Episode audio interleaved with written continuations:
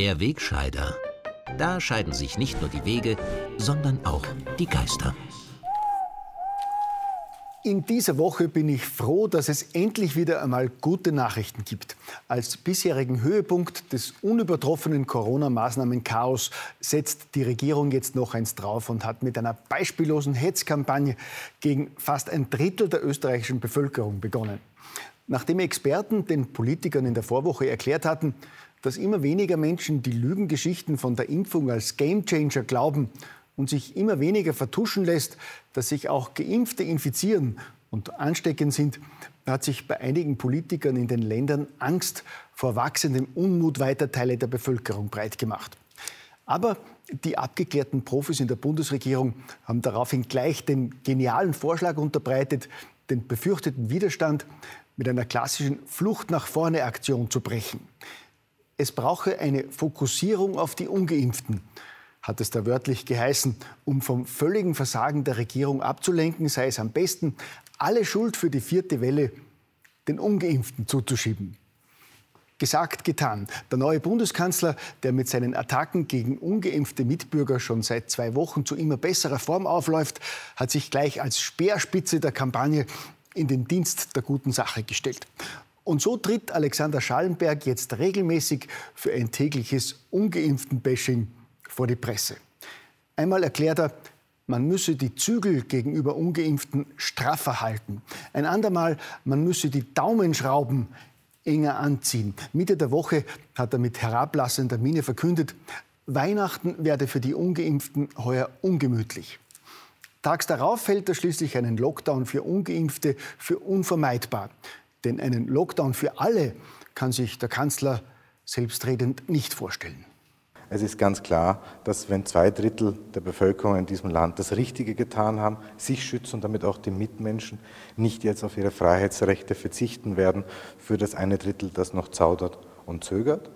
Ja, ist es nicht schön, einen Regierungschef zu haben, der einem Drittel der Bürger via Fernsehen attestiert, das Falsche gemacht zu haben und Zauderer und Zögerer zu sein? So etwas gibt es sonst nirgends. Darum beneidet uns ganz Europa, um nicht zu sagen die ganze Welt. Gut, Jetzt kommt Herrn Schallenberg natürlich seine Diplomatenausbildung zugute. Im Anschluss an seine täglichen Attacken auf ungeimpfte Mitbürger betont er ja meist, dass er die Bevölkerung nicht spalten wolle. Das merkt man auch bei anderen Politikern der Regierungsparteien deutlich. Etwa wenn Tourismusministerin Elisabeth Köstinger einfühlsam verkündet, die Zeit der Solidarität mit jenen, die sich aus fadenscheinigen Gründen nicht impfen lassen wollen, ist abgelaufen. Oder die ehemalige Frauenministerin Juliane Bogner-Strauß, die jetzt als steirische Gesundheitslandesrätin bei einem Treffen von Hospiz- und Pflegeheimen ungeimpfte Mitarbeiterinnen attackiert und sie wörtlich als Todesengel bezeichnet hat. Also ich finde diese Offenheit super. Endlich brechen alle Dämme und empathische Politikerinnen nehmen keine falsche Rücksicht mehr auf Anstand und Umgangsformen. Und so dürfen im Schatten dieser Hetzkampagne jetzt endlich auch wieder alle empathie- und charakterstarken Amtskappelträger und Bevollmächtigte in Ämtern, Behörden und Spitälern den Untertanen ihre Macht spüren lassen. Ich bitte Sie, wenn eine völlig außer Rand und Band geratene Regierungstruppe mir nichts, dir nichts über Nacht elementare Grundrechte einschränken kann, von Zugangskontrollen zum Arbeitsplatz bis zum Lockdown für Unerwünschte, pardon, Ungeimpfte, dann können das doch selbsternannte Sheriffs in Unternehmen, Schulen und Universitäten allemal.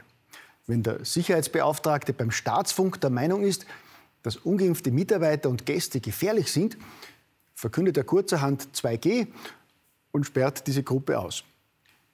Wenn der offenbar übergeschnappte Rektor der Uni Klagenfurt der Meinung ist, dass ungeimpfte Menschen kein Recht auf universitäre Ausbildung mehr haben, verhängt er mit einem Federstrich 2G. Nicht ohne ungeimpften Studenten auch noch wörtlich mitzuteilen, sie sollten sich fragen, ob eine Universität das Richtige für sie ist. Gut, der Herr Rektor beruft sich bei seiner Aussperrung impfkritischer Studenten ja ganz wissenschaftlich auch auf den Papst, der im Vatikan ebenfalls eine Impfpflicht eingeführt habe. Im Sinne der Nächstenliebe, versteht sich. Seinen Nächsten liebt aber nicht nur, wer sich völlig freiwillig impfen lässt, Auch jeder Desinfektionsspender ist neuerdings ein Ort der Nächstenliebe, wie uns Pater Wolfgang Mückstein, der Allwissende, dieser Tage aufgeklärt hat. Der Mann, der das staunende Volk erstmals informiert hat, dass eine Impfung gar nicht ins Blut geht, verordnet jetzt endlich eine Impfpflicht für alle Gesundheitsberufe. Das ist angesichts der steigenden Zahl der Impfdurchbrüche beim Pflegepersonal der einzig richtige Schritt. Und Herr Mückstein sollte sich auch nicht dadurch beirren lassen, dass man diese Maßnahme unter anderem in der kanadischen Provinz Quebec gleich wieder zurücknehmen musste, weil aufgrund der Reaktion des Pflegepersonals sonst der gesamte Gesundheitsbetrieb zusammengebrochen wäre. Gut, das muss Herr Mückstein ja nicht wissen.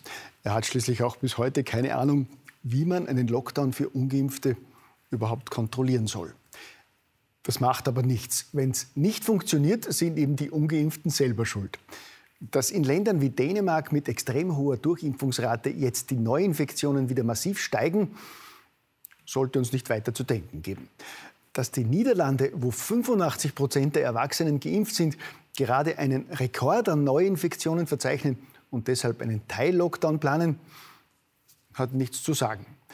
Schuld sind jedenfalls auch dort die Ungeimpften und deshalb ist es nur recht und billig, bei dieser asozialen Gruppe die Daumenschrauben enger anzuziehen und mit Montag das neue System der Impfapartheid einzuführen. Ich sehe nicht ein, dass die Mehrheit der Bevölkerung aus Solidarität mit der Minderheit der Ungeschützten selber in einen Lockdown geht. Danke, Herr Bundeskanzler, für diese klaren Worte. Diese asoziale Minderheit der Ungeimpften hat das von Ihnen propagierte System einer Impfapartheid wirklich verdient. Ich verstehe, dass Sie sich nicht den Ärger der Mehrheit der Bevölkerung einhandeln wollen, die sich teils freiwillig impfen hat lassen, teils weil sie von der Regierung getäuscht wurde und teils weil sie von ihnen erpresst wurde und wird. Den Ärger von Menschen, denen nach und nach dämmert, dass sie durch die permanente Impfpropaganda von Regierung und Pharmaindustrie belogen und missbraucht wurde.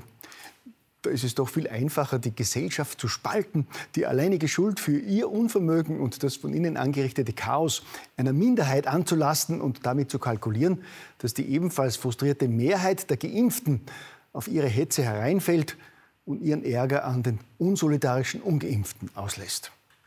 Aber ich hoffe und glaube, dass ihr Kalkül nicht aufgeht. Bestärkt durch eine immer größer werdende Zahl an Zuschriften hoffe ich, und ich glaube daran, dass immer mehr Menschen diese billige Masche durchschauen und sich durch ihre erbärmliche und würdelose Strategie nicht auseinanderdividieren lassen. Gell?